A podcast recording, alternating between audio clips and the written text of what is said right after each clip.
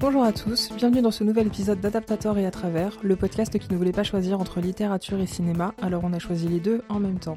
Aujourd'hui je reçois Asina, salut Salut, salut Et aujourd'hui on vous parle de Dragon Rouge de Thomas Harris, écrit en 1981 et adapté par Michael Mann sous le titre de Manhunter en 1986. Euh, Dragon Rouge, qui est donc le premier roman euh, consacré, on va dire, à- au personnage, on va dire la trilogie Hannibal Lecter.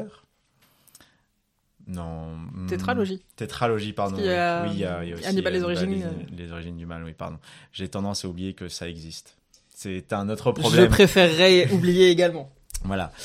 Donc, Dragon Rouge qui donc euh, raconte l'histoire de Will Graham, on va dire consultant pour le FBI, spécialiste en personnalité euh, psychopathique, je veux plutôt le dire comme ça, et euh, auquel on, sort de sa retraite euh, à la, pour chercher un criminel appelé Tooth Fairy qui s'attaque à des familles. Tooth Fairy en anglais est la mâchoire dans, le roman VF. Et euh, pour ce faire, Will Graham devra à un moment donné faire appel à celui qui a provoqué sa retraite anticipée, le docteur Hannibal Lecter, actuellement enfermé pour avoir tenté de tuer Will Graham et pour avoir tué et dévoré plusieurs autres personnes. Euh, tout à fait, donc euh, Tooth Fairy, c'est un tueur en série qui tue les soirs de pleine lune. Et du coup, quand Crawford vient chercher Graham, il lui dit Bah écoute, euh, la prochaine pleine lune, c'est dans trois semaines, on a besoin de toi. euh, parce que voilà, s'il y a une prochaine victime, euh, ce sera de ta faute. Toujours sympa comme ça, de se faire manipuler par ses anciens collègues, surtout après avoir vécu le traumatisme, euh, avoir passé euh, un séjour prolongé à l'hôpital après enfin, de dire reviens, sinon il y aura un mort et ce sera de ta faute. Ouais, c'est ça, je me suis dit, ah, bah, c'est super cool. Le, le gars est peut-être encore trauma, il essaie d'oublier, il se refait une petite santé, là, il a une nouvelle vie sur la plage et tout, et euh, non. Alors je vais te corriger, ce n'est pas peut-être, c'est explicitement. Oui, c'est dit vrai, explicitement. c'est explicitement dit comme ça. Le gars est en train d'essayer de reprendre une vie normale euh, après s'être fait agresser. Après, en plus, il a quand même un métier qui était particulier puisque il doit plonger dans les méandres psychologiques et psychiatriques de, de, de tueurs en série, ce qui n'est pas quelque chose de tout repos. Il met tout ça derrière lui et on lui dit non. Voilà, c'est non. Euh, tu vois ton trauma Bah ça, c'est mon doigt et je vais aller gratter dedans. Donc euh, ça commence comme ça et c'est bah c'est c'est sympathique. Oui, voilà. Donc effectivement, on est sur, un, sur des événements qui se passent avant ceux du Silence des Agneaux dont on a parlé dans un épisode précédent. Parce que du coup, Dragon Rouge, en fait, se termine sur Chilton qui va voir Lecter et dit Ah, euh, il y a une jeune recrue du FBI qui veut vous, vous parler, mais euh, je lui ai répondu que ça ne nous intéressait pas. et Hannibal qui fait Comment elle s'appelle? Et là, ça coupe et j'étais là. D'accord. Ah oui, oui, vraiment, la, le lien entre les deux, ils ont voulu que ce soit vraiment euh, Ouais, que ce soit explicite. très, très explicite et, et très mince. euh. Là où dans le roman, pour le coup, on va divulgacher un petit peu la fin, mais non, non, on n'est pas sur, euh, on n'est pas là-dessus. Mais on a aussi un indice de ce qui va se passer euh, encore après, après le silence des agneaux, puisqu'on rappelle que le silence des agneaux, du coup, n'est pas la fin. Non, non, non. Oula, j'ai un- d'un coup, j'ai un trou sur le. Comment, comment il s'appelle? Ah, c'est Hannibal. Non, C'est Hannibal tout court le troisième. Hannibal tout court, le troisième, ouais, Ouais. c'est ça. Oui, c'est du off. Je vais... L'originalité, c'est non. C'est ça. Mais c'est pour ça que j'ai du mal aussi entre. Bon, il y a Dragon Rouge et le Silence des Agneaux. D'accord, ça, ça marche très bien, mais entre Hannibal et Hannibal, les origines du mal. Mais oui. Alors déjà, moi j'ai du mal tout court parce que toutes mes notes, à chaque fois que je devais écrire Dragon Rouge, j'écrivais Hannibal. Et du coup, quand je faisais des recherches, je tombais pas sur les bonnes fiches de film et là, je ne comprends plus rien. Non, c'est Dragon Rouge ou Manhunter. Euh... D'ailleurs, est-ce que tu sais pourquoi le film s'appelle Manhunter et pas Dragon Rouge? J'avoue, je ne pas savoir. Alors, en fait, parce qu'à la base, c'est comme ça que ça devait s'appeler. Et euh, c'est Dino De Laurentiis qui a dit non, non, on va l'appeler Manhunter, ce qui a un petit peu contrarié euh, Michael Mann. Mais en fait, l'année d'avant, en 1985, l'année du dragon est sortie en salle et a fait un four monumental. Et du coup, les producteurs étaient un peu frileux. Et surtout, euh, ils voulaient pas que ça fasse euh, que ça sonne film de kung-fu. Oui, effectivement. Euh, À cette époque-là, ça, ça aurait pu être. euh, On aurait pu s'attendre à ça. Dans les années 80. euh, C'est ça, voilà, c'était la, la pleine époque de Bruce Lee. Il y avait plein de ces films qui sortaient avec le mot dragon, donc. Effectivement, c'est pas mal. Alors par contre, il faudra aussi m'expliquer Manhunter, le sixième sens. euh, Alors je comprends quand, on connaît ce qui se passe dans, le- dans- ce qui se passe dans le film, on on comprend. Mais après, c'est vrai que du coup, pour les recherches sur le film, ça a compliqué les choses parce qu'entre Manhunter, qui ressemble beaucoup à Mindhunter aussi, oui, la série euh, également sur la naissance de, de la branche euh, psychologique analytique du, du FBI, et le fait que ça s'appelle Manhunter, le sixième sens. Du coup, nous, de nos jours, dans les années 2020, on pense à M. Night Shyamalan. Voilà. Rien n'a été facile dans la préparation de ce podcast, dès lors qu'il s'agissait de retrouver les œuvres. Et au final, est-ce que le plus dur dans la préparation de cet épisode, ça n'a pas été de voir ce film? Alors, voir le film. Alors, ça a été dur. Ça a été dur parce que c'est quand même, c'est un film qui est quand même très daté. Ouais. Et quand même, il y a euh, deux très beaux moments. Il y a quand même de, d'excellents moments à mes yeux. Oui, mais j'ai, beaucoup soufflé quand même. Ouais, mais après, c'est, quand même très, quand même très daté, effectivement, en termes de rythme. En termes de cadrage, après, le cadrage, c'est, très Michael Mann, au sens où je trouve qu'il y a très peu de gros plans. Euh, on, on, est très à distance euh, des personnages. Et je sais que c'est, c'est volontaire. Hein. Il y a plusieurs films de Michael Mann où euh, il a un peu cette marotte. Et surtout là, m'est avis que vis-à-vis du sujet, il, justement, il faisait exprès de rester, entre guillemets, à cette distance froide euh, pour traduire la, froideur euh, du roman originel et la froideur de ce qui était en train de se passer, puisqu'on parle quand même d'un expert du FBI qui est capable de rentrer en telle empathie avec des tueurs en série qu'il est capable de comprendre comment ils ont procédé, tout en effectivement, on a une partie aussi sur la sur la vie du fameux tueur en série de Tooth Fairy qui se réclamera du nom de Dragon Rouge plus tard et euh, également les interactions avec Hannibal Lecter qui elles aussi du coup sont quand même emplies de, la froideur du personnage qu'on connaît. Oui. Euh, du coup, moi un truc qui m'a choqué déjà, qui m'a presque sorti du film tout de suite, en plus du jeu des acteurs et notamment de William Peterson, euh, qui n'était pas mauvais que dans les experts manifestement. Pourquoi? Parce que manifestement ils ont eu les droits d'adaptation. Pourquoi l'avoir appelé Hannibal Lecter C'était moi du coup à chaque fois ça me fait penser à Phil Spector et ça me sort de l'histoire. C'est vrai que c'est un. Je pense que c'est pour lui donner un côté germanique. Oui. Allemand et que voilà, les, on est encore une fois dans les années 80. Le film sort en 86. Si 86, ouais. Les les Allemands méchants, c'est encore quelque chose qui parle beaucoup à l'imaginaire collectif à ce moment-là.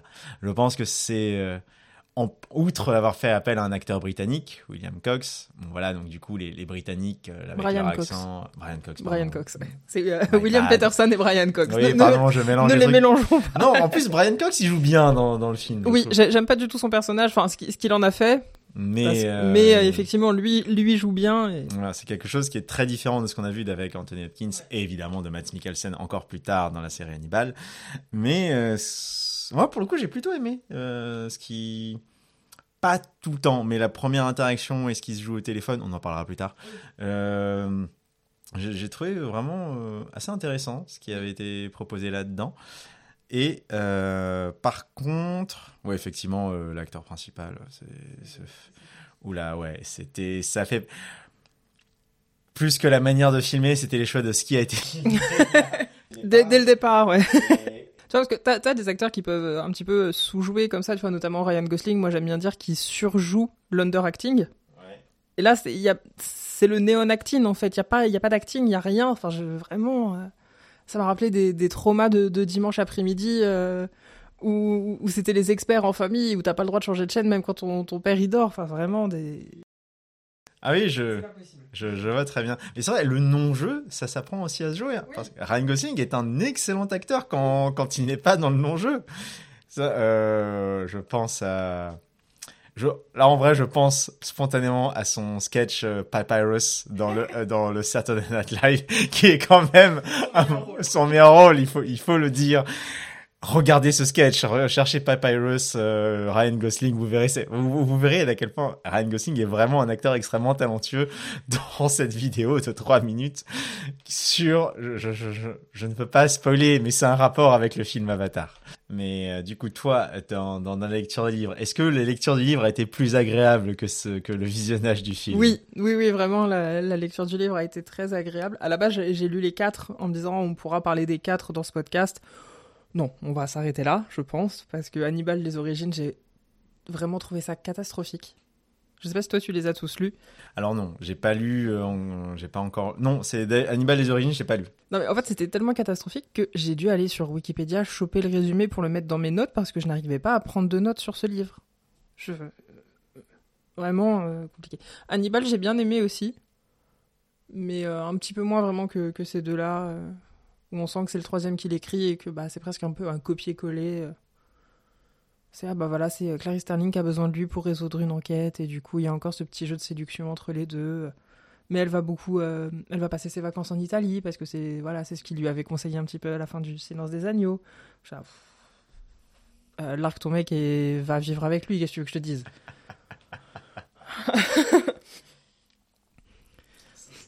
ce qui, ce qui, est un peu en substance ce qui se passe dans la série Hannibal, mais on en parlera un moment parce que. Ce qui se passe dans Hannibal tout court. Dans le livre, à un moment, c'est ça, voilà. Ils sont dans un chalet tous les deux. Et, bref, ce n'est pas le sujet. Euh, non, celui-ci, j'ai bien aimé parce que les... j'ai bien aimé que là, le... les crimes concernent des familles entières. Oui, je vois ce que tu veux dire. C'est pas juste, euh, ils tuent pas que des petites vieilles ou que des meufs isolées. Là, vraiment, c'est tout le monde. Ouais, ça c'est ça c'est quelque chose effectivement. L'une des raisons, je pense d'ailleurs, du succès euh, de ce livre, c'est la, l'effroi qu'il a suscité. Euh, c'est pas que les individus isolés, c'est là des familles, des familles dont on sait qu'elles ont les moyens, qu'elles sont aisées en plus, puisque c'est, c'est, montré, c'est dit dans, c'est dit dans le livre, c'est montré à l'écran. Ce sont des familles qui ont des moyens par rapport au contexte socioculturel de l'époque. Et du coup, il y a quelque chose qui s'attaque vraiment profondément à la famille, enfin, ce, ce fameux Tooth Fairy, et c'est et c'est ça qui est assez intéressant. Je pense que c'est ce qui a fait que plusieurs personnes ont pu euh, être fascinés, c'est parce qu'ils ont été un peu effrayés euh, là-dedans aussi. Et le fait aussi que le tueur aussi a les moyens. Tu vois, il tue pas parce qu'il est pauvre ou qu'il a besoin d'argent, c'est vraiment plus compliqué que ça, mais on voit euh, qu'il vit dans une grande maison, tu vois. Il y, a tout ça, c'est pas un pauvre type, entre guillemets, au sens vraiment de, pauvreté économique. Euh. Ça, d'ailleurs, en plus, c'est aussi, c'est aussi un adepte du culturisme. Et ça qui est intéressant. parmi toutes les caractéristiques, c'est vraiment euh, un peu comme dans Halloween, en un sens, c'est quelque chose qui est, qui est un milieu, dans un milieu très bourgeois. Dans, je parle du film Halloween, hein, pour le coup, du premier. Euh, là, on sent que ça se passe dans quelque chose de très très bourgeois et ça renforce l'effroi et la fascination. Dans le film, en tout cas, l'image est quand même très travaillée, très léchée, donc il y a un niveau de sophistication qui, fait ressortir tout ça davantage. Là, ça, ça permet d'accentuer euh, ça permet d'accentuer tout ça et il faut dire aussi que pour l'époque ben oui c'est un roman euh, assez euh, assez novateur puisque on se plonge dans un enquêteur du FBI mais qu'on a réussi à humaniser on commence lui il a sa vie de famille et tout il a il a ses traumas il a été blessé il est dans une cabine au bord d'un lac avec des chiens famille recomposée euh, mais voilà, on voit qu'il est aimant avec sa femme, avec euh, son fils adoptif. Euh, et on vient le prendre, donc là il y a une première identification qui se fait. Puis effectivement on voit, voilà, c'est un criminel qui stack à des familles. La famille c'est quand même une des choses sacrées dans nombre de sociétés et encore plus aux États-Unis, dans, dans, dans, la culture anglo-saxonne. Voilà, s'attaquer à la famille comme ça, quelles que soient tes opinions politiques, quel que soit ton, ton courant religieux, c'est la famille c'est sacré. Oui, puis il s'y attaque de manière assez euh, violente. C'est pas juste euh, il en met une balle dans la tête à chacun. Non, non, il y a vraiment des, actes de torture. Euh. Et ça, pour le coup, ça, ça a été. je pense que c'est l'une des raisons pour lesquelles ça, ce roman a vraiment marché. Bon, évidemment aussi avec quelques interactions avec bien sûr. C'est ça, justement, c'est ce que j'allais dire. Je pense qu'aussi ça a marché parce que c'est la première fois, je crois, qu'on va chercher quelqu'un qui est en prison, un tueur en série, un peu de cette trempe-là, pour qu'il nous aide sur une enquête. Tu vois, c'est quelque chose qu'on a vu beaucoup après, mais je pense qu'en 80, ça se faisait pas beaucoup. Ouais, et c'était, voilà, c'est, euh, on va aller chercher, en fait, pour combattre le mal, on a besoin du mal, de quelqu'un de plus maléfique que lui qui va pouvoir nous décrypter un petit peu euh, tout, tout, ça. Et euh, voilà, le fait que Hannibal soit psychiatre, ça. Ça participe. beaucoup à, à, la fascination. En fait, on est tout de suite fasciné par ce personnage en se disant ouais, mais ça, normalement, ce serait le méchant de l'histoire. Oui, et en fait, là, et ça, c'est quelque chose qui est assez intéressant, du coup, qui fera aussi d'ailleurs le succès du Silence des Agneaux. C'est euh, cette ambivalence entre la figure de mentor et euh, la figure d'adversaire. Là, je parle de figure au sens euh, hum, narratif hein, du terme. Sur les grandes figures des contes de fées ou des mythes. là, c'est les figures archétypales en fait. Hannibal, il est à la fois dans le côté mentor, même s'il y a Crawford aussi, hein, il y a aussi Jack Crawford en, mentor, mais il, est, il y a quand même une figure du mentor maléfique aussi. Et ça, c'est assez intéressant. Il y a à la fois la, c'est le but d'Hannibal Lecter. Hein, euh, il, il comprend que Will Graham peut profondément ressentir euh, ce que ressentent les tueurs, euh, les tueurs en série, les, les gens catalogués comme étant détraqués. Et il veut l'attirer vers le côté obscur de la force, voilà, pour faire une référence à la pop culture. C'est exactement ce qu'il veut faire. Et en ce sens, c'est l'adversaire et c'est le mentor. Et ça, c'est ça, c'est bien pensé pour l'époque. C'est pour ça que derrière va y avoir un énorme cliché euh, qui va naître que on va voir récupérer. Mais voilà, Hannibal Lecter dans Dragon Rouge, c'est la naissance de ce cliché. Pour essayer de résumer un peu euh, l'intrigue, le déroulé de l'intrigue du, du livre et du film aussi. Hein, Donc Will Graham est contacté euh, parce qu'effectivement on sait que le tueur va, va frapper à la prochaine à la prochaine pleine lune et il commence à, à enquêter sur euh, sur les familles mais en se mettant voilà de cette manière de réussir à se mettre à la place euh, à la place du tueur il est capable de détecter des indices qui de trouver des indices qui n'avaient pas été euh, trouvés jusqu'à présent ce qui permet de faire avancer de manière marginale l'enquête mais ça de la faire avancer quand même Suite à ces découvertes, il va faire, euh, Will Graham va faire appel au docteur Lecter et va commencer à faire une, cette première rencontre. Effectivement, pour nous, pas pour eux. Et là, en fait, du coup, comme dans Le Silence des Agneaux, on te place un petit peu tout de suite le personnage de Lecter qui sait des choses sur Graham, enfin, notamment quand il lui parle de son, de son aftershave. Euh, voilà. Il dit, ah, mais c'est un enfant qui vous l'a offert. Euh, comment va Molly Comment va l'enfant voilà, on sait qu'il sait toute sa vie alors qu'il est en prison et que normalement il est censé ne rien savoir puisqu'il est coupé du monde. On se dit, ah ouais, mais quand même. Euh, un peu dangereux le monsieur quand même. Euh. Ah, c'est ouais, c'est ça. Bah, et encore une fois, on parlait de ce côté super héroïque euh, la dernière fois. Voilà, d'un voilà, d'un d'une odeur, il est capable de déduire énormément de choses. C'est le c'est le Sherlock Holmes maléfique. voilà. Euh, et, en plus, voilà, quand enfin, on travaille à nous dire, on nous rappelle qu'il a agressé des, des gens, y compris en prison, c'est-à-dire quand même en prison, il continue d'être dangereux, que son pouls a, s'est à peine élevé alors qu'il était en train de d'agresser une infirmière en essayant de lui dévorer le visage et la langue, et en même temps qu'il continue à écrire des articles universitaires très prisés euh, pour des articles psychiatriques extrêmement prisés par le monde médical et le monde universitaire. Euh, donc il continue voilà à être en, sens une sommité, un grand de ce monde depuis la cellule de sa prison. Et que c'est quelqu'un sur lequel on a peu d'emprise, mais les médicaments ont, aussi peu d'emprise, puisqu'à un moment il y a quelqu'un qui propose de le sédater pour lui soutirer des informations, et on lui répond que bah non, parce que ça a déjà été fait l'année dernière, on lui a administré quelque chose de très puissant, et Lecteur leur a juste donné la recette d'une sauce aux champignons, je crois, quelque chose comme ça. Ouais, quelque chose du genre. Donc euh, non. Bah, ça reste un, ça reste quelqu'un qui aime la nourriture avant tout et sa vérité, voilà, c'est d'abord, euh, c'est d'abord la, c'est d'abord la, sauce aux champignons. Donc oui, effectivement, c'est quelqu'un sur lequel euh, il y a très très peu d'emprise et c'est ça aussi. On, il faut montrer pas de blanche devant lui. Et ça, c'est quelque chose qui est assez, qui est très bien fait dans Dragon Rouge et qui sera aussi très bien fait plus tard dans le Silence des Agneaux. C'est ce côté, euh, alors qu'il est enfermé, c'est lui qui a le pouvoir. Et c'est ça qui est extrêmement, extrêmement intéressant. Mais c'est pas la seule figure, euh, on va dire, néfaste, outre le tueur, que moi j'ai trouvé intéressante dans le récit, puisque, euh, pour résumer très grossièrement, il y a dans le passé d'Hannibal Lecter et dans le passé de, de Will Graham un autre personnage commun, mis à part Jack Crawford, donc agent du FBI, il y a euh, Lowndes, je crois, qui s'appelle, le, le journaliste euh, qui s'est repaix euh, de leur, de leur relation, de l'affaire de la tentative de meurtre. Freddy Lowndes. Freddy Lowndes, merci. Et qui reviendra dans ce récit pour, pour servir d'appât. Voilà. Totalement. Pour servir d'appât, afin de.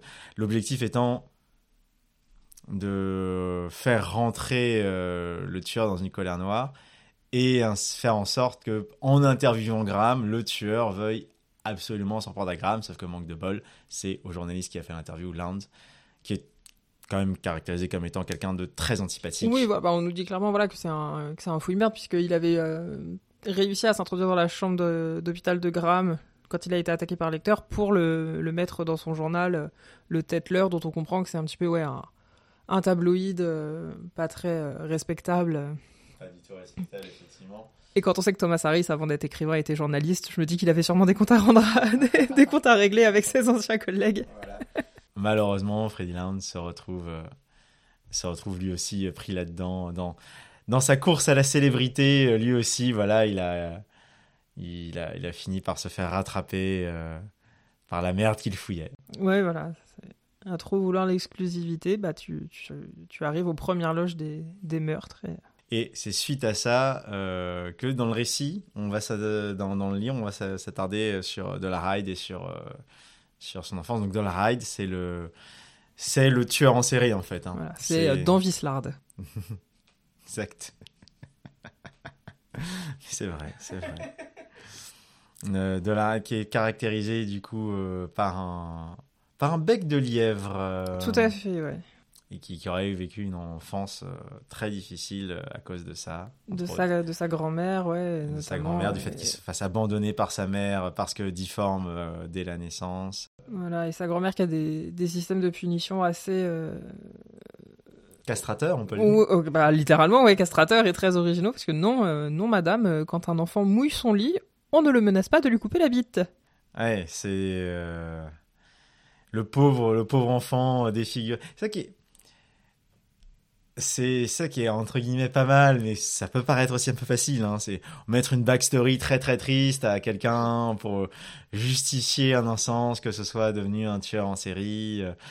Et en même temps, on voit que bon voilà, ça reste quand même un- dès l'enfance quand il se met à à tuer des poules euh, on- et qu'il ressent des pulsions et un immense plaisir à le faire. euh, Déjà là. C'est ça, il y avait peut-être déjà quelque chose, mais. euh, Et tu vois, pour moi, ça, c'est ce qui était intéressant avec le personnage d'Hannibal, c'est que on savait qu'il était euh, aussi dangereux et qu'il avait cette part de, de mal en lui, mais qu'elle n'était pas expliquée.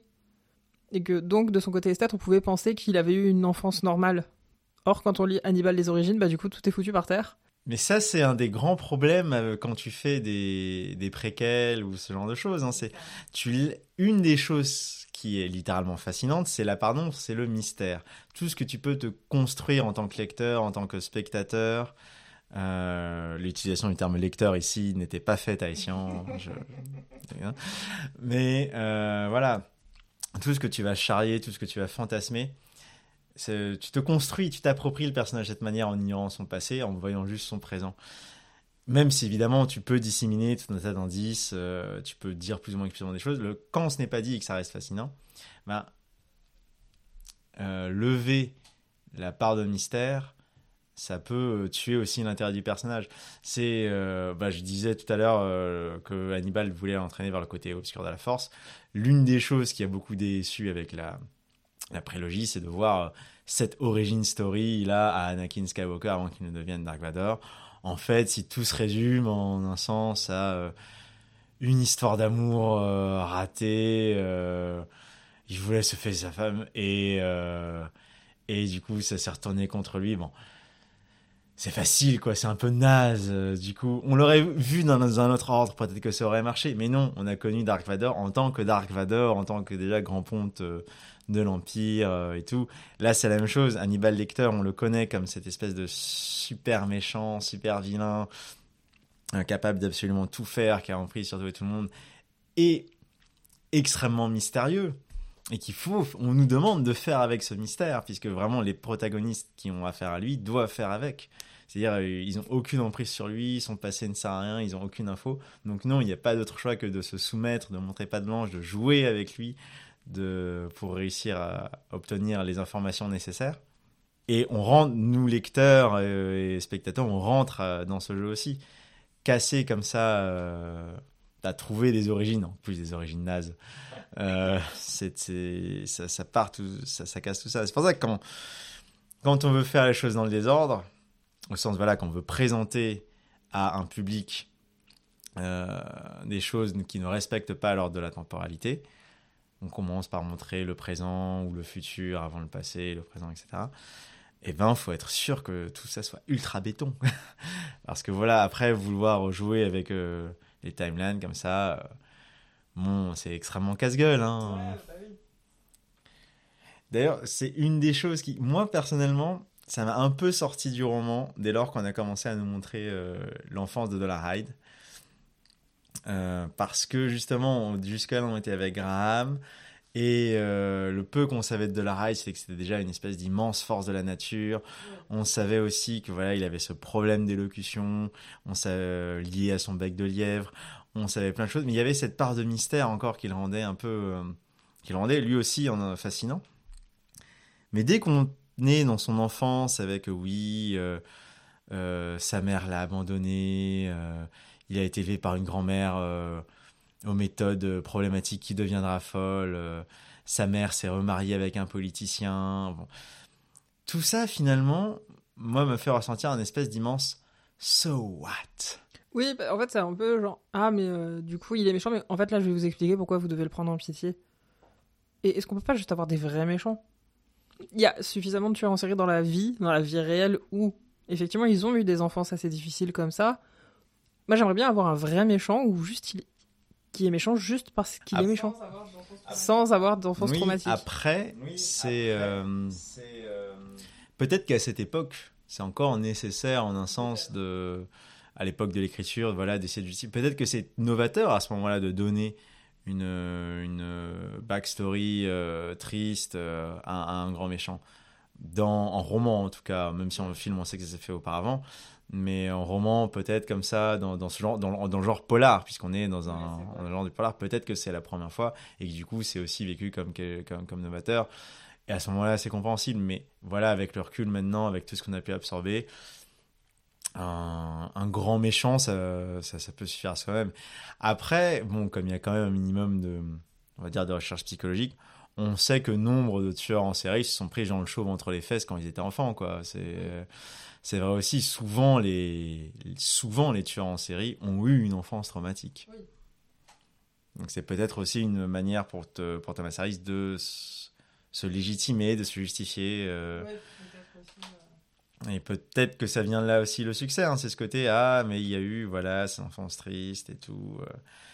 Euh, mais c'est vrai que moi, maintenant, lecteur du 21e siècle, quand je vois ça, je fais, ouais, bon, voilà, il y a, y a, des instants sympas dedans hein, et c'est pas mal écrit euh, mais euh, moi ça m'a un peu sorti du roman à ce moment-là. J'avais assez envie de revenir euh, au temps présent quand est-ce que Hyde va faire son prochain crime qu'on fasse à qui comment est-ce que Graham va réussir à, à l'arrêter va-t-il réussir à l'arrêter? Et du coup en tentant d'humaniser comme ça Hyde de par son enfance ils essaient aussi de nous l'humaniser dans le temps réel avec sa collègue avec Reba oui, et ça, je trouve que pour le coup, c'est mieux fait. Mais ça, c'est mieux fait.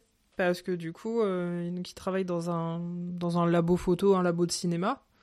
Et il y a une de ses collègues qui est, euh, qui est non-voyante. Et du coup, ils vont avoir une petite histoire euh, d'amour qui va être très furtive, hein, puisque ça ne va pas se passer exactement comme prévu.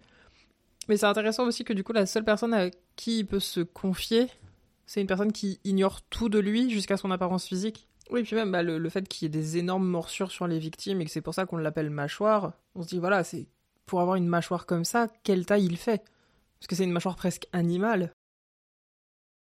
Tous ces, euh, d'ailleurs, ce, sera bien justifié d'ailleurs plus tard quand, pour le coup, euh, ça, le fait qu'il ait travaillé sa mâchoire, ça c'est qu'il ait aussi un dentier particulier. C'est, non, tout ça, tout ça est vraiment très bien pensé. Et, et son humanisation, effectivement, elle fonctionne à deux moments, je trouve, son humanisation. La première, effectivement, quand on le voit euh, au milieu de son cadre professionnel et qu'on voit qu'il est un peu mis à part euh, et tout, et que moi, je trouve que ça marche bien. Ce moment-là, ce petit côté, euh, oui, bon, je suis un peu mis à part par mes collègues, mais je reste ultra professionnel, je suis très efficace, ça, ça c'est pas mal du tout. Et l'autre moment, c'est bah justement, quand il veut, allez, je, on divulgage jusqu'au bout, quand il veut écrire à Hannibal Lecter et qui se met en mode oh mais euh, je suis fan, mais en même temps est-ce qu'il va me répondre si je lui écris et comment faire? Est-ce que oh il faut que je trouve les bons mots et tout. oui, il y, a vraiment tout ce côté. Enfin voilà, s'il y avait un fan club de Hannibal, euh, de l'oreille, on serait le président quoi. Euh, ah mais je, je collectionne tous les articles sur vous. Oui, d'accord. Euh, As-tu des posters de Hannibal dans ta chambre? Peut-être un peu flippant. Voilà, mais ça, c'est, très drôle. Et vraiment, c'est à la fois drôle et c'est humanisant aussi. Même le fait qu'il réussisse à se qu'il en colère face à la description euh, de, que Graham fait de lui, justement, dans, la- dans l'article. Et sa justification derrière, qui est absolument extraordinaire, à mes. Je, je suis désolé, non, non, mais ça, c'est un moment dans le récit où quand, euh, quand il est face à Freddy Land et qu'il lui dit, qu'il commence à faire son discours, son monologue sur ce qu'il est, ce qu'il va devenir, toute la colère qu'il ressent, je fais, oh, c'est vachement bien fait. C'est, c'est voilà, c'est tout ça marche mieux à mes yeux pour l'humaniser que l'étalage de son enfance. Même si encore une fois c'est pas mal écrit, c'est pas mal fait.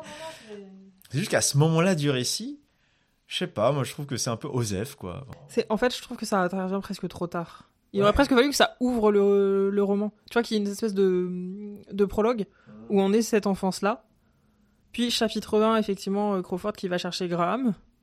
Et que ça, que ça revienne que après, tu vois. Enfin, ouais. il aurait fallu le placer autrement, je trouve. Ouais, c'est ça, ça, intervient de manière bizarre. Là, la manière dont tu proposes, ça aurait été un peu cliché aussi, mais Aussi, euh, mais on, on sent qu'il y a quelque chose qui marche pas tout à fait dans à ce moment de l'histoire.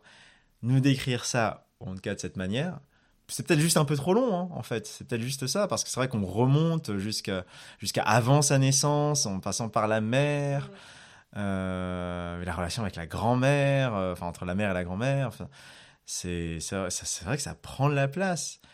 Euh, c'est une tactique hein, de narrativement. On finit sur un point d'orgue, puis on passe à complètement autre chose, mais il faut que ce quelque chose soit suffisamment intéressant pour que de nouveau quand on revient à la première partie, ça, fasse de nouveau un effet euh, électrochoc. Ah oui, mais c'est vrai, il se passait ça. Ça c'est euh, la tactique baptisée euh, par Hitchcock. Meanwhile, back at the farm. Ça, ça veut bien dire ce que veut dire. On fait monter une action, une tension, etc. Puis, pof, on coupe, on va complètement passer à autre chose. Et dans cette autre chose, il va se passer quelque chose qu'on a tension. Et puis, pof, on revient à la première chose. Voilà, c'est l'art de la structure, hein, tout, tout simplement, la, la structure dramatique. Et là, malheureusement, bah, ça marche pas. Ça... C'est pas que c'est mal fait, hein, encore une fois, hein, mais euh, c'est vraiment, à mes yeux, le seul euh, point noir de ce récit. Oui. Ça et la traduction française qui est quand même un peu aux fraises par moment. euh, Ouais. Il y a des fautes. Hein. Vraiment, non, non, vraiment, il y a des. Il y a, il y a des- de vraies fautes de français dans cette traduction. Oui, oui, oui. Donc euh, nous ne sommes pas sur une traduction de de Mireille Le Bailly, hein, comme sur le, le Silence des agneaux. Ici, c'est euh, Jacques Guillot. Bah écoute, je sais pas. Je, sais pas, peut-être la maison d'édition n'en avait vraiment rien à faire, ou il y avait peut-être dans les années 90, il n'y avait pas de traducteur en France, je ne sais Mais pas. il mais il n'y avait pas de correcteur non plus, hein, parce que vraiment, les fautes de français, on voit qu'il y a des fautes de frappe. Je veux dire, c'est pas grave, ça arrive à tout le monde de faire des fautes de frappe. Mais euh, dans ces cas-là, euh, ben tu corriges, quoi. C'est- tout. Mais je, je, je, me- je me rappelle plus. euh, Il y a genre un moment. Il y a, il y a- je- là, je, je l'ai plus sous les yeux, mais je me rappelle qu'il y a genre un moment, il y a un mot qui, qui n'a aucun sens. Aux gens, Il y a un M qui a été remplacé par un G ou quelque chose du genre, mais il y a plein de petites fautes Oui, comme c'est ça. je me dis, c'est-. Reba qui a fait le manuscrit, enfin, je, je ne sais pas. euh. Ça pourrait, eh, ce serait euh, franchement justification comme ça, euh, euh, extra-diégétique ou diégétique, en mode ah en fait tout ça, ça a été écrit par Eva et c'est super bien fait et tout. Et tu vois. Et tu vois, ouais, tout à l'heure, je disais que Reba, elle connaît rien de lui, c'est faux. Parce qu'elle sait qu'il a un petit souci de. qu'il a été opéré du palais, parce qu'elle lui dit, vous avez un souci d'élocution sur. Elle ne sait rien au début, elle le déduit. C'est ça, elle le déduit. Elle Elle le dit, ah, vous voulez pas beaucoup parler, et le, le peu que vous parlez, bah, il y a certains, certains sons que vous hésitez, donc je pense que vous avez été opéré. Alors, je sais que dans Dragon Rouge, elle le dit clairement, euh, dans le film Dragon Rouge, vous avez été opéré du palais mou.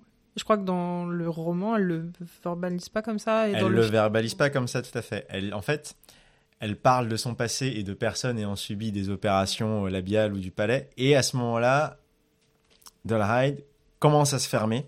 Et elle l'entend tout de suite, quelqu'un, en fait, qu'il a de parler à ce moment-là. Du coup, elle fait la déduction. D'ailleurs, ça me permet de rebondir sur un petit truc. Thomas Harris, là aussi, nous montre un personnage féminin intéressant. Il le faisait déjà avec Larry Sterling, enfin, il le fera plus tard avec Larry Sterling dans Le Silence des Agneaux. Mais euh, Reba, qui pourtant est euh, est une femme aveugle, ne se pense pas en victime. Non. Elle, euh, elle sait qu'elle subit une injustice, qu'elle aura jamais euh, euh, tout un tas de choses, mais elle ne se pense pas en victime. Elle le dit elle-même. euh, c'est une des choses qu'elle aime chez Dolaride, c'est que Dolaride, en fait, il n'est pas euh, en train de la materner ou de la voir par le prisme de son handicap. Euh, il n'est pas aux petits soins pour euh, auprès elle, comme si il se sentait obligé moralement comme chevalier de, de, de la vertu. euh. C'est ça, bah, dans, dans le film, euh, dans Dragon Rouge, à un moment, elle dit Je n'aime pas la pitié et j'aime encore moins la fausse pitié. Et là, il y a une petite phrase très drôle de Dollaride qui la, qui la regarde et qui dit Je n'ai aucune pitié. Là. Effectivement, c'est très, très juste. Oui, et ça, et ça c'est c'est intéressant, je trouve, voilà, d'avoir mis ce, ce personnage euh, handicapé, mais et qui même a une fonction, a, un métier lié à son handicap, c'est-à-dire que c'est quelqu'un qui évolue dans les chambres noires et qui du coup, à ce moment-là, dans l'histoire de la technologie vidéo, effectivement, il y a des pellicules extrêmement sensibles à la moindre lumière, tellement qu'il faut qu'il y en a qui, tra- qui travaillent euh, avec des lunettes infrarouges, il y en a qui doivent vraiment apprendre euh, à ce moment-là dans l'histoire à travailler dans le noir le plus total, à manipuler. Encore une fois, la vidéo, à ce moment-là, c'est de la chimie. hein. Le traitement de la pellicule chimique, il y a des produits caustiques extrêmement dangereux pour développer, pour faire sortir les films et tout. C'est tout un processus qui doit faire en chambre, en, chambre noire avec de la lumière rouge ou dans le noir total. Et, euh, elle, excelle à ça parce que bon, elle vit dans le noir, dans la mesure où elle ne voit pas. Et euh, ça, je trouve que c'est intéressant. Dans son histoire personnelle, on sait que avant, elle était dans un institut euh, pour aveugles, pour leur apprendre, pour handicapés tout du moins, pour leur apprendre à vivre dans le vrai monde. Sauf qu'elle disait, mais moi, je n'y vivais pas dans le vrai monde et j'avais envie de me sortir de là. Il y a plein de détails. On sait qu'elle aime le sexe, elle le dit. Mais malheureusement, elle dit, mais beaucoup d'hommes ne veulent pas s'embarrasser d'un boulet, et je suis quand même un sacré boulet à leurs yeux, d'autant que veiller à cette logique de pitié, de fausse pitié. Euh, voilà, c'est c'est un personnage qui est extrêmement bien humanisé, et c'est, euh, je trouve ça intéressant de voir que Thomas Harris, euh, il réussit dans plusieurs romans à avoir des personnages féminins intéressants qui ne se définissent pas par leur féminité euh, fragile, qui ne se voient pas, qui ne se vivent pas comme des victimes, mais qui savent qu'elles sont dans, des milieux, dans des contextes difficiles et qui se battent quand même pour sortir de là la tête haute. Et moi, voilà, c'est mon petit côté euh, optimiste là-dessus. J'aime bien, j'aime bien cette espèce d'élan d'optimisme et réalisme à la- en même temps, parce que euh, jamais il dit que tout est beau, tout est rose là-dessus. En plus, mon Reba, euh, on va continuer à divulgacher, hein, euh, va se faire euh, agresser par de la Hyde plus tard. Donc euh, voilà. C'est ça, voilà, elle, elle est pas très très loin effectivement d'être euh, sa dernière victime, et c'est aussi à cause, en tout cas d'elle ou de son handicap, que ça se termine pas euh, aussi bien que ça aurait dû. Oui. Parce que du coup, une fois qu'elle a, donc elle se fait agresser par Doloride, mais il ne la tue pas, il se suicide avec des guillemets. Et du coup, quand, les... quand Graham arrive et la sauve, euh, elle lui dit que c'est bien Doloride qui l'a agressé, mais que faut pas qu'il s'inquiète puisqu'il est mort. C'est oui, oui, j'en suis sûr, il s'est tiré une décharge en plein visage, j'ai posé ma main dessus. Et c'est vrai qu'on le voit dans le film, enfin voilà, elle met la main dedans, et, et donc on se dit, bon bah ok, c'est. Elle l'a senti, euh, il est mort. Sauf que, attention, si vous n'avez pas vu le film et que vous voulez encore ne rien savoir, c'est trop tard. Ce n'est pas Doloride, ce n'est pas dans le visage de Doloride qu'elle a mis la main. C'était un autre cadavre. Et du coup, voilà, le, le fait que bah, c'est une femme forte, mais là, comme personne n'a pris la peine de vérifier ce qu'elle disait, parce qu'elle avait l'air tellement sûre d'elle, et qu'elle pouvait pas savoir, je sais pas, de toute façon, si. Voilà, quelqu'un se, fait sauter la tête devant vous, est-ce que vous avez vraiment envie de regarder tout le reste du corps pour être sûr que c'est bien la même personne? Bon, peut-être que d'autres auraient pu se tromper même en étant, euh, en étant voyants. Oui, après, il y a aussi le fait qu'il y ait des choses qui étaient, euh, qui étaient un peu brûlées et tout. Oui, donc, parce euh, que voilà, il a mis le feu aussi. Donc, Il a mis euh, le feu, donc du coup, voilà, on c'est dit, hein, euh, Jack Crawford, il a demandé des empreintes et tout, mais le temps que tout ça soit fait, puis tout le monde est tellement soulagé aussi que le, voilà, cette histoire est derrière nous, euh, donc ça, ça, ça joue, ça joue. C'est attends, c'est dans le film Dragon Rouge, dans le film euh, Manhunter d'ailleurs euh, qu'elle met la, enfin, je, me- je me rappelle pas de ça dans Manhunter. Alors, ça, ça doit être dans, c'est dans Dragon Rouge avec elle met la main. euh. Vraiment, en fait, elle est à quatre pattes sur le tapis, elle essaie de comprendre ce qui s'est passé parce qu'il y a eu un coup de feu. Et vraiment, elle met la main et vraiment, elle met la main sur ce qui reste du visage. Et du coup, euh, c'est là qu'elle arrive à se relever et à se dire bon, bah, jusqu'à l'horloge, il y a neuf pas. Et après, de l'horloge à la porte, il y a tant de pas. Et c'est là qu'elle arrive à. Ouais, parce que, alors oui, euh, cher public, il y a eu au moins deux adaptations cinématographiques euh, de Dragon Rouge de Thomas Harris, du coup. Donc il y a eu Manhunter, Le Sixième Sens, en 86, et Dragon Rouge en 2002 Je crois que c'est 2002. Il me semble que c'est 2002, ou je confonds avec... euh, Non, tout à fait, ouais, 2002, réalisé par euh, Brett Ratner. Et il y a également eu une adaptation euh, sous la forme sérielle. Tout à fait. En partie, en partie, euh, oui, voilà. La... Bon, bon j'en parlerai après. Voilà, ça, sera pour la, pour la fin de l'épisode. Euh, oui, c'est parce que alors je vais divulgacher encore plus. Hein, je suis désolé. Le voilà, dans le film Dragon Rouge, c'est ce qui se passe. Dans le film Manhunter, non, en fait, de, il me semble que Dollar Hyde, il est, euh, il se fait bel et bien euh, tuer. Enfin non, je suis sûr de mon coup. Il se fait tuer par euh, par Graham dans le dans dans dans la maison dans, sa maison. Ce qui fait qu'en fait, du coup, on, on manque un peu toute une partie. euh, Parce que normalement, la, la fin, ça se termine par euh, Dollarhide qui revient chez Graham, qui est rentré chez lui et qui pense être en sécurité. Et non, parce que Dollarhide a survécu et vient de l'attaquer chez lui parce que euh, Hannibal lui avait communiqué l'adresse un petit peu plus tôt par euh, petites annonces interposées. Alors que là, du coup, il n'y a, y a pas du tout ça. Il n'y a pas le fait que bah, Graham a encore mis une fois, une fois de plus la vie de sa famille en danger, alors qu'il s'était promis de plus le faire. Ouais, là c'est vraiment la plus grosse modification de cette adaptation, c'est que bah Manhunter, c'est un happy ending. Oui. Là où la fin de Dragon Rouge est, euh, on peut, euh, Will Graham s'en sort en vie, on peut pas dire que ce soit un happy ending quand même. Non, voilà, il est euh, sur un bateau Il- et. euh, Il est sur, euh, ouais, il est sur enfin, un, ba- il est dans, défiguré. dans le film, il est sur un bateau et il est Mhm. défiguré. Dans, Dans- le, dans, le dans- film, pas tout à fait. dans, le- dans, dans le dans le livre, il est il est défiguré, euh, mais enfin voilà, sa sa femme l'a quitté. Enfin, on comprend que son que, ce- que, que sa femme risque très clairement de le quitter. Euh, et en un sens, c'est normal. hein, je veux dire, si, si, si votre mari se fait poursuivre par des tueurs en série, comme ça, et que vous ne pouvez pas vivre émotionnellement avec ce poids, euh, peut considérer que c'est normal de vouloir partir, surtout quand vous avez un enfant et que vous devez vous protéger votre enfant aussi. hein. Il n'y a pas de jugement dans ma, dans, dans- phrase.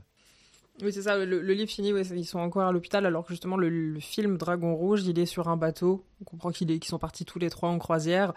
Mais la fin est la même, c'est il reçoit une lettre d'Hannibal qui lui dit Ah bah décidément, euh, vous vous mettez à collectionner les cicatrices, mais euh, rappelez-vous que les plus jolies, c'est quand même moi qui vous les ai faites. voilà, le petit côté un petit peu euh, prétentieux d'Hannibal, qui, qui s'est toujours appuyé. euh, Alors dans le livre, celle-ci, c'est un peu différent parce que la lettre d'Hannibal, c'est pas ça exactement. Dans le dans l'aide d'Hannibal, en fait, il C'est vrai. il lui dit- enfin, en grosso modo, une dernière fois, il l'invite du côté obscur de la force, en fait. Ouais, ouais, je, je- je l'ai sous les yeux. euh. Mon cher Will, nous voici, vous et moi, languissant dans nos hôpitaux respectifs. Vous souffrez et moi je suis privé de mes livres. Le bon docteur Chilton y a veillé. Nous vivons dans une époque primitive, vous, n'êtes pas d'accord, Will Ni sage ni sauvage, il n'y a rien de pire que les demi-mesures. Toute société raisonnable me mettrait à mort ou me rendrait mes livres.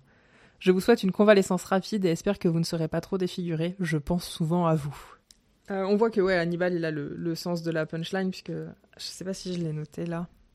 La première fois que qu'il parle de Chilton, la première fois que Hannibal parle de Chilton à Graham, il lui dit euh, plutôt macabre, non, avec sa façon de vous triturer les ménages comme un lycéen essaye de dégrafer son premier soutien-gorge.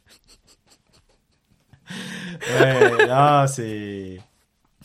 non, non, les, les- les lecteurs a beaucoup d'humour, le docteur. C'est c'est un humour très particulier, certes, mais il a quand même beaucoup d'humour. Donc effectivement, ouais, à part la ça- fin, ça rend quand le même personnage une très- adaptation très assez plaisant. fidèle.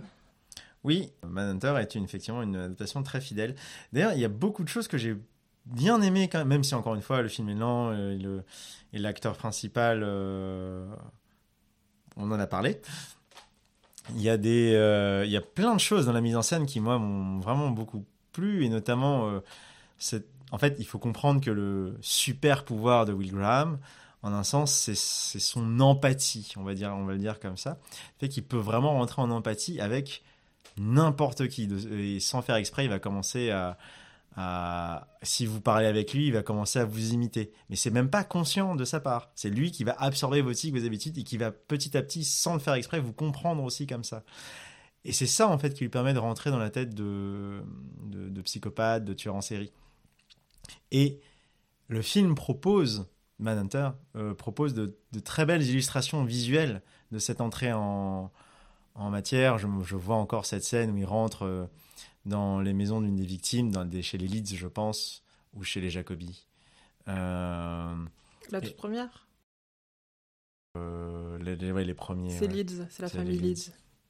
et où il rentre euh, et la maison est enfin la maison est vide et, et il se balade comme ça au début on est et la voix off artifice facile mais comme il parle à la place du tueur nous ça nous dérange en tant que en tant que spectateur et ces visions derrière où il euh, il imagine euh, la femme Leeds en train de dans le lit euh, nue en train de le regarder euh, avec un sourire et les yeux et la bouche effacés euh, au sens où euh, comme si ils avaient gratté la pellicule là où il y avait les yeux et la bouche pour qu'il n'y ait plus que la lumière blanche du projecteur qui se voit.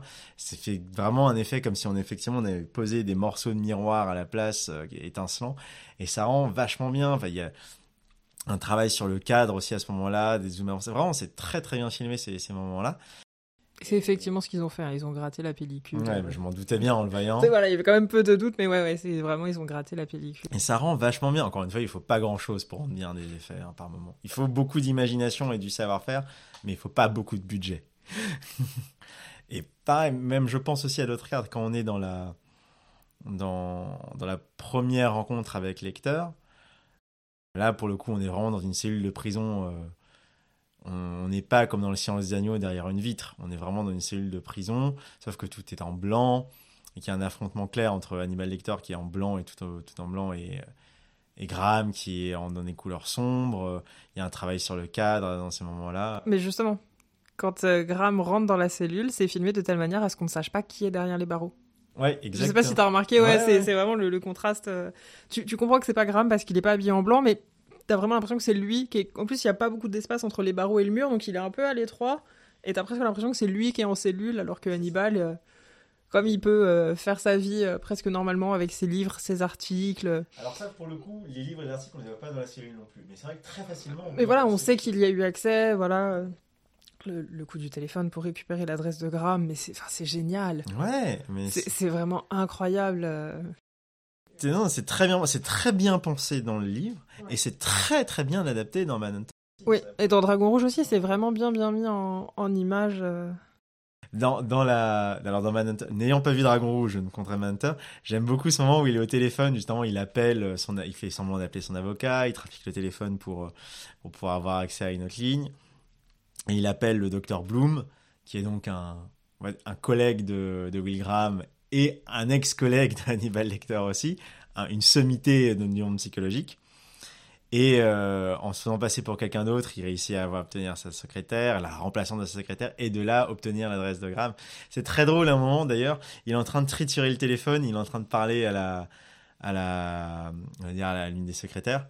Et il fait oui, excusez-moi, je ne peux pas vous parler, mes mains sont prises, dit-il alors qu'il est complètement en train de, de trafiquer le téléphone pour pouvoir. Et ça, il y a des, voilà, il y a des, des traits d'humour comme ça qui sont, qui sont lancés. Je trouve que du, coup- du coup, pour euh, sur Brian Cox, son accent british rend le côté très humour british justement.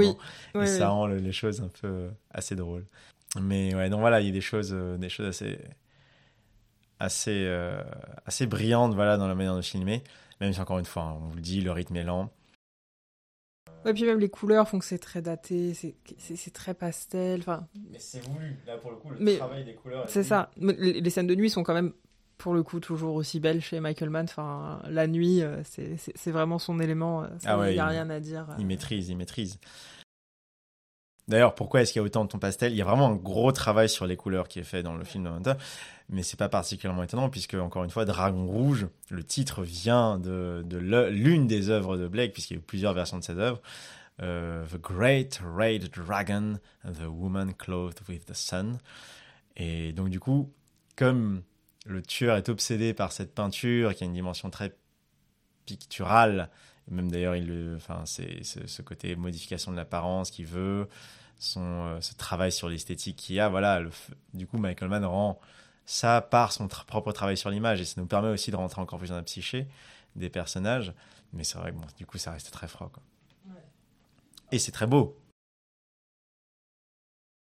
Mais alors que tu vois, moi j'ai j'ai trouvé que Dragon Rouge était un meilleur film parce que ça m'a plus plu en tout cas. Mais, mais c'est- presque réalisé comme un téléfilm. Enfin, Oui, je, c'est ce que euh, beaucoup de gens disaient sur Internet, puisque moi-même je n'ai pas vu Dragon Rouge, du coup je n'aurai pas d'avis sur la question, mais il semblerait que euh, voilà, la n'importe qui pourrait avoir réalisé le film Dragon Rouge, là où très clairement, au moins dans Manhunter, il y a une patte. Voilà, on sait, voilà, on reconnaît, alors qu'effectivement là, le réalisateur de Dragon Rouge, donc Brett Ratner, il a aussi réalisé Rush Hour 1, 2, 3, X-Men l'affrontement final. Donc voilà, c'est pas des films qui sont très marqués euh, visuellement, euh, qui n'ont pas de patte esthétique. euh. Donc finalement, Dragon Rouge aura été le moins mauvais de tout, ce qu'on aura cité là. C'est, je mets à part encore une fois le film Manhunter que je continue de considérer comme mon film, même si j'ai du mal à rentrer dedans. Voilà, c'est ça. Moi, je, je sais que du coup, clairement, ce sera pas mon Michael Mann préféré. Si vous voulez savoir lequel est, lequel, est- lequel c'est, bah, restez jusqu'à la fin de l'épisode. Sais-tu qui devait réaliser le film à la base? Et alors, je crois que je suis prête à payer très cher. Soit pour voir ça, soit pour ne jamais voir ça, j'hésite encore. Non, j'a- j'avoue ne pas savoir. David Lynch. Vraiment, les gars sont dit, on n'a jamais vu ces films, ok, on va lui proposer ça. Non. C'est- Enfin, non. En 86, David Lynch, il a fait Dune, Elephant Man et Eraserhead. Et c'est tout. Tu ne lui proposes pas Dragon Rouge.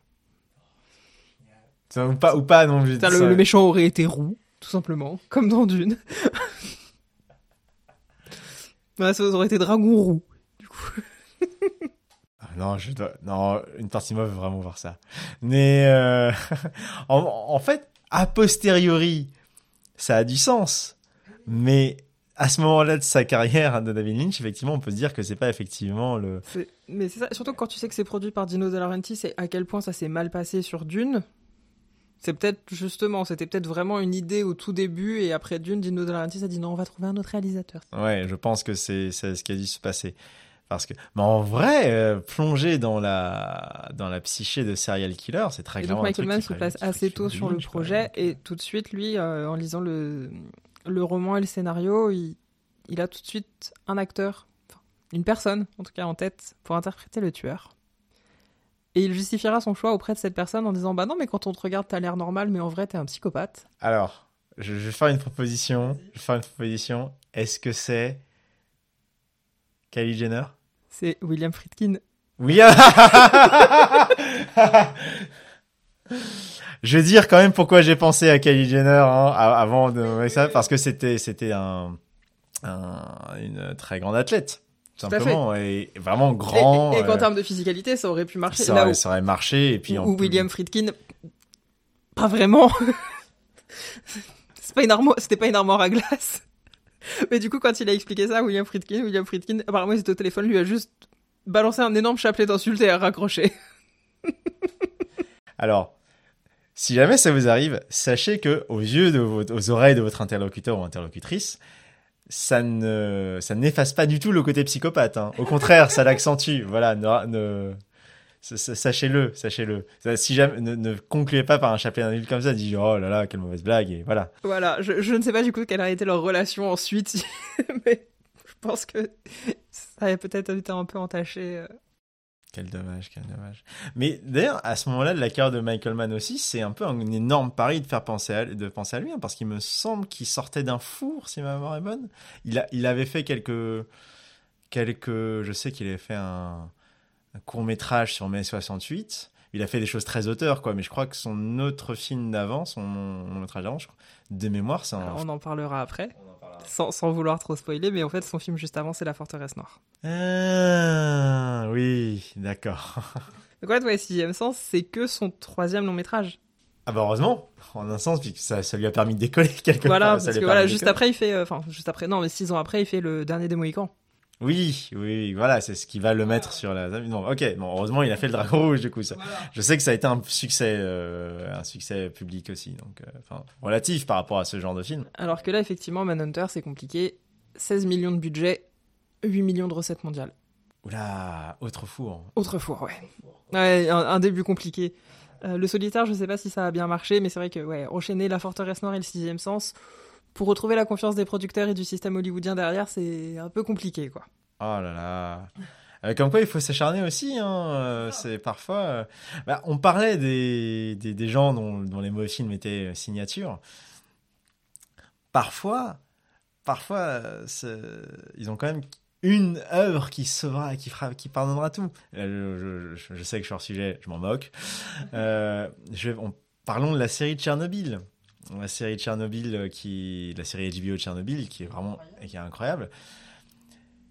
Je vous invite à regarder la filmographie du showrunner. Vous allez en tomber des nues. Dans l'eau, dans, dans le lot, il y a euh, euh, The Hangover 3. Mais non. Mais euh, je, je- je n'exagère pas. Il a fait, il a fait des trucs. Vraiment, on sent le, qu'il a un, un yes man qui avait dû payer ses factures, etc. Mais vraiment, le, le showrunner de Tchernobyl, Tchernobyl, c'est vraiment, il a, il a, je, je, je ne me rappelle plus, mais je crois qu'il a enchaîné une dizaine de films de, la, de cet acabit. Et puis un jour, il arrive, il a écrit Tchernobyl, il va à HBO avec ça, et enfin, bah oui, go. Les gars n'ont pas peur, quoi.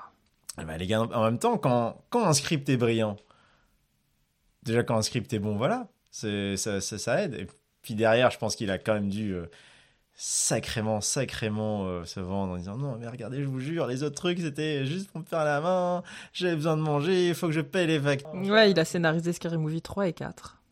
Very Bad Trip 3 aussi, c'est lui. hein. Ouais, c'est ça. Deux et trois, euh, deux et trois. Le chasseur et la reine des glaces. Ah, je me rappelle de ça, mais c'est, horrible. Je, je l'ai pas vu. C'est euh, genre spin-off de. C'est la de Blanche-Neige. Blanche-Neige. Ouais, c'est ça. C'est la suite de. De Blanche-Neige et le chasseur, j'imagine. exactement. C'est la suite de Blanche-Neige et le chasseur. Et puis là, il vient de scénariser le nouveau film d'Eli Ro- d'Eli Roth. Alors bon, je sais pas ce qu'on peut attendre, mais. Mais voilà, d'un coup, parfois, les, les, les gens sont bons pour une chose et une seule. Et euh, bon, Michael Mann, il aura fait plus qu'un bon film, fort Oui, oui, oui, bien sûr. Mais euh, C'est vrai que ça, ça- on revenait, on revenait de loin. En même temps, j'ai vu le film, hein, donc je, je- comprends pourquoi ça n'a pas eu un immense succès public, euh, Manhunter, le sixième sens. C'est très, très particulier.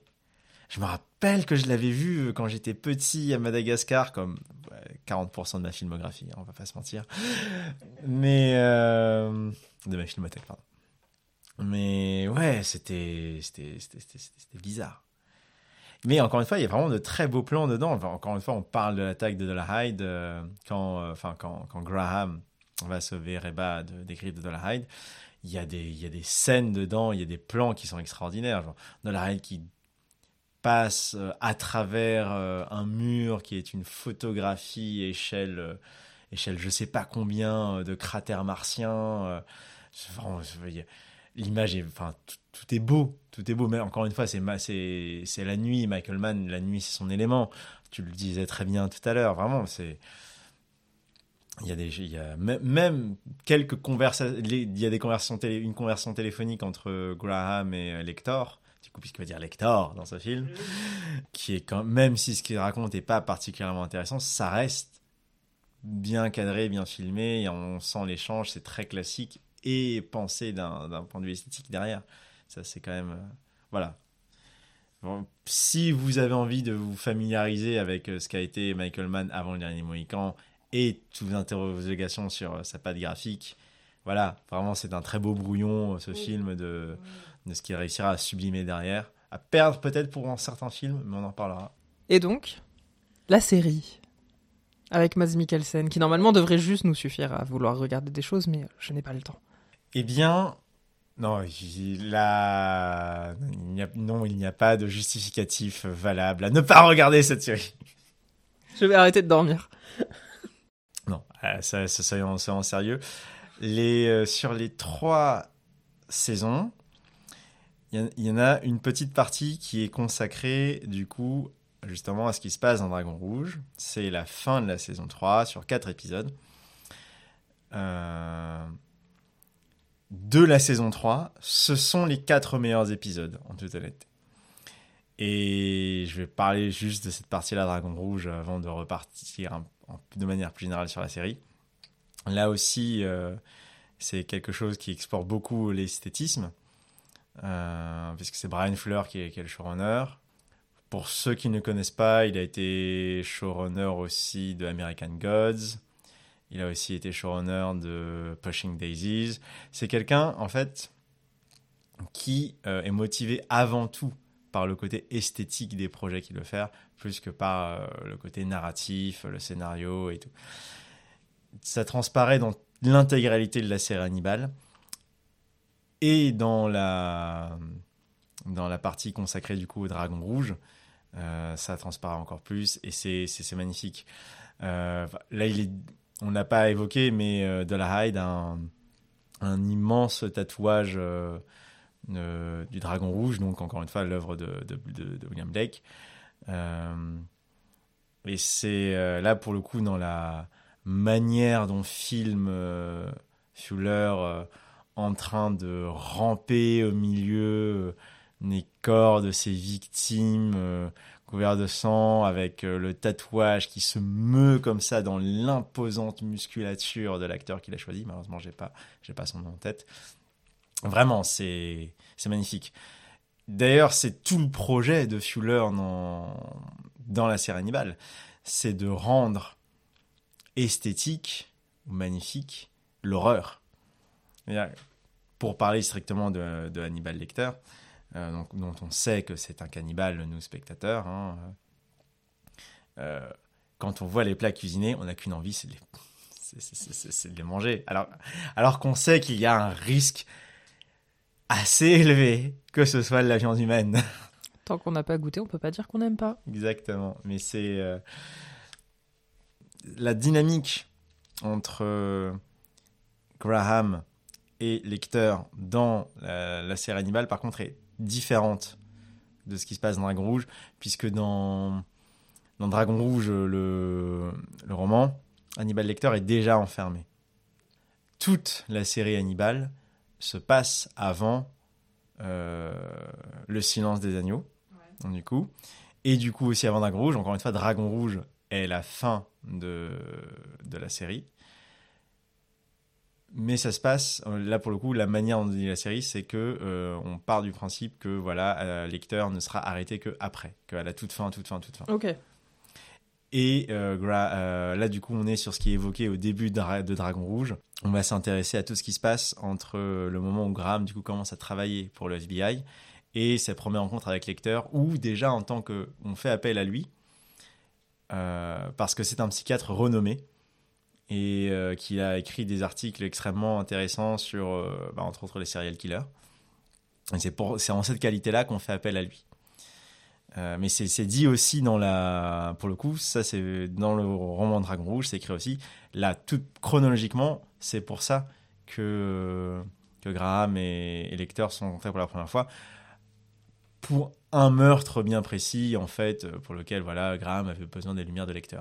Autant dans le film, dans, le film, dans le roman Dragon Rouge, on sait que c'est le euh, que c'est Lecteur lui-même en fait qui est le tueur recherché. Euh, mais dans, dans la série, on est vraiment sur euh, au début de la série, on est sur un autre serial killer. Et d'ailleurs, ça c'est très bien fait aussi dans la dans la série. On commence avec Will Graham et pendant tout le premier épisode, on ne parle pas d'Hannibal Lecter. on, ne parle de lui, on ne le voit qu'à la moitié du premier épisode. Vraiment, on est vraiment sur autre chose. Et c'est là, et là pour le coup, ça respecte très bien euh, ce, qui est, ce qui a été écrit euh, dans termes d'intention. C'est Hannibal Lecter elle apparaît comme un mentor, un mentor euh, vers le côté obscur et un sachant et un, et un adversaire aussi. Mais ça, c'est encore c'est ce que nous, lecteur, enfin non, pardon, spectateur de la série, on sait, et ce qu'ignore les, les, personnages. Donc euh, ça, c'est c'est intéressant du coup d'avoir respecté ça, en fait. Du coup, la série s'appelle Hannibal, mais euh, le protagoniste n'est pas Hannibal, le protagoniste est très bien, est bel et bien Will Graham, un peu à la manière de, du film Amadeus euh, de, de, de, Forman. Amadeus n'est pas le protagoniste, c'est Salieri. C'est ce qui se passe dans la série Hannibal. Et c'est euh, très bien fait, très bien filmé, euh, les euh, bien écrit pour deux saisons. Et, et joué d'une main de maître. Vraiment, je, un peu comme ces fans qui disent de Doctor Who, ouais non tel acteur c'est mon docteur, David Tennant c'est mon docteur, Eccleston c'est mon docteur, Matt Smith c'est mon docteur. personne n'a dit Capaldi c'est mon docteur, je suis désolé, hein, Peter Capaldi. Mais voilà, moi maintenant, mon Hannibal Lecter, ce n'est pas Cox, ce n'est pas Hopkins, c'est Matt Mikkelsen. Mais la partie Dragon Rouge de la saison 3, encore une fois, est très bien. Et c'est vrai qu'il faut être farci un petit peu de ce qui se passe dans le reste de la saison pour comprendre deux, trois enjeux. Mais pas grand chose non plus. Vraiment, je jure qu'une vidéo résumée de 15 minutes sur YouTube, ça marche très bien. Ouais, et puis c'est le genre d'épisode qu'on peut mettre euh, et à côté aller étendre son linge, quoi. Du coup, pour, pour les premiers épisodes. Oui, oui, oui. Je continue de questionner un peu la facilité avec laquelle notre société se tape des choses morbides pendant qu'on fait le ménage ou qu'on fait. Je dis, est-ce que, pour citer Sam Morrill, l'humoriste, voilà, on, est là à savourer des crimes comme si c'était du smooth jazz pendant qu'on fait autre chose. C'est un peu étonnant quand même d'un point de vue culturel, non? Je, je sais pas, mais voilà. Mais oui, c'est quelque chose qu'on peut faire. Quand vous avez quand vous avez besoin de rien, les huit premiers épisodes de la saison 3 de, de Hannibal sont parfaits. Voilà, si quand vous avez vu tous les faits entrer l'accusé, ça passe. Et on juge pas les gens qui ont vu tous les faits entrer l'accusé. Non, mais il y a de très bons épisodes de faits entrer l'accusé. Oui. Vraiment, vraiment. très bon.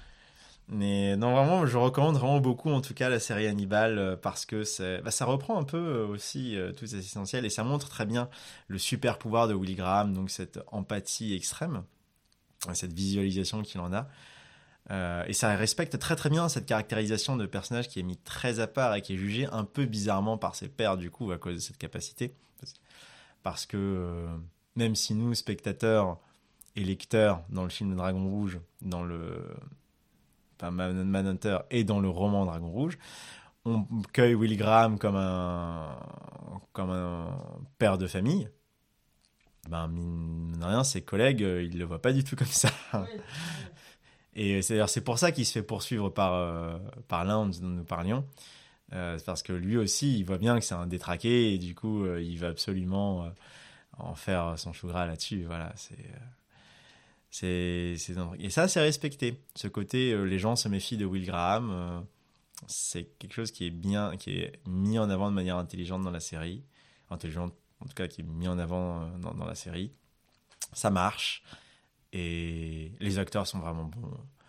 Donc, euh, non, vraiment, allez-y. En ce qui me concerne, quand je suis pas motivé à faire la cuisine, je me regarde le septième épisode de la première saison qui s'appelle Le Banquet. Vraiment, je, je, moi je regarde ça, j'ai un, un, un peps derrière. Moi je vous, ouais, je vous fais un banquet pour 12 personnes, il n'y a pas de problème. Moi je suis parti, hein, vraiment. C'est la, tous les plats ont l'air succulents. Dans je, suis désolé. non, je suis pas désolé. Il faut le dire, c'était c'était un travail voulu. Ils ont dû faire appel à des, des gens. Euh, ils ont créé la profession d'expert culinaire en un sens euh, expert culinaire de l'horreur, j'entends, parce qu'il s'agissait de à un moment on voit de la nourriture qui a pourri pendant des jours et des jours et de réussir à esthétiser ça. C'était le frigo d'Amélie Nothomb. J'aime beaucoup cette image. voilà, de temps en temps, Hollywood crée des des, des métiers très très improbables, euh, voilà, euh, de, de, experts euh, esthétiques de nourriture détraqués.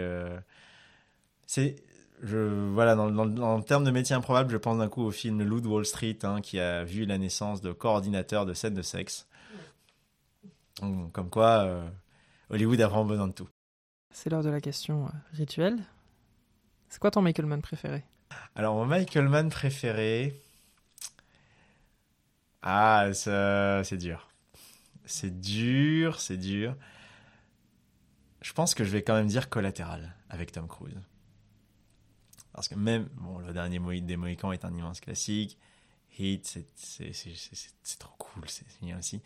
Mais collatéral, il y a, bah, encore une fois, on parlait des scènes de nuit euh, de Michael Mann et, et Collateral, tout se passe en une nuit, c'est tellement bien fait. C'est Tom Cruise qui à ce moment-là est à contre-emploi.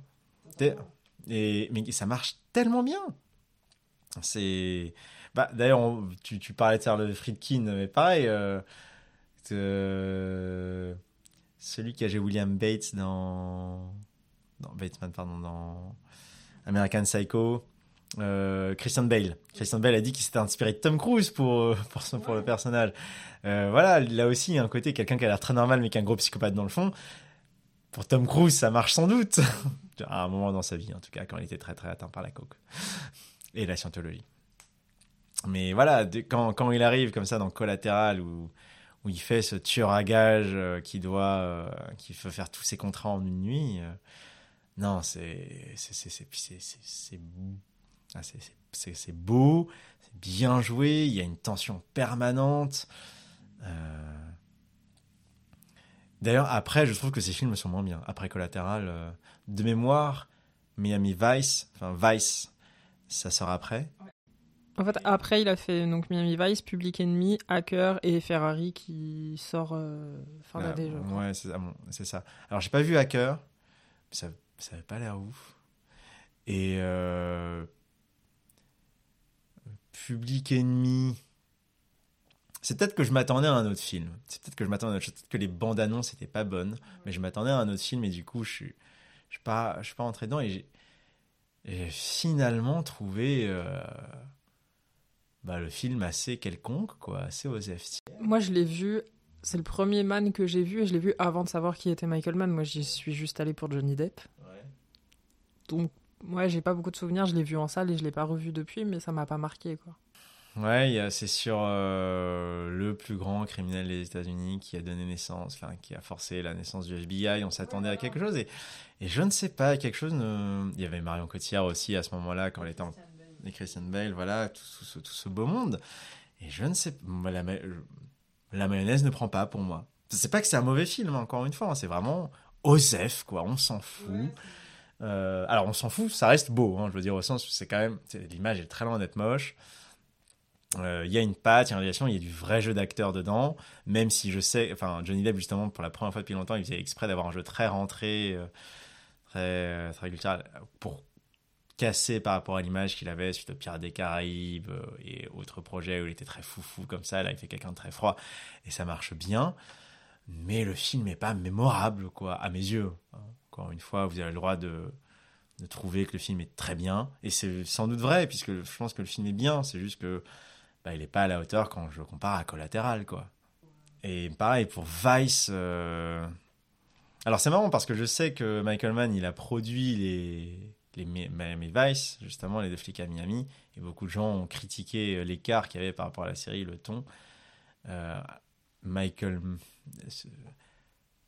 je vois toute la réalisation de- dans, Vice, mais le film en lui-même, voilà, je suis pas transporté particulièrement par l'histoire. Après, voilà, d'un point de vue esthétique, est très bien. Il y a un travail sur le son dedans qui, moi, m'a un peu dérangé, mais il y a un travail sur le son. C'est vraiment, je comprends l'intention, je comprends.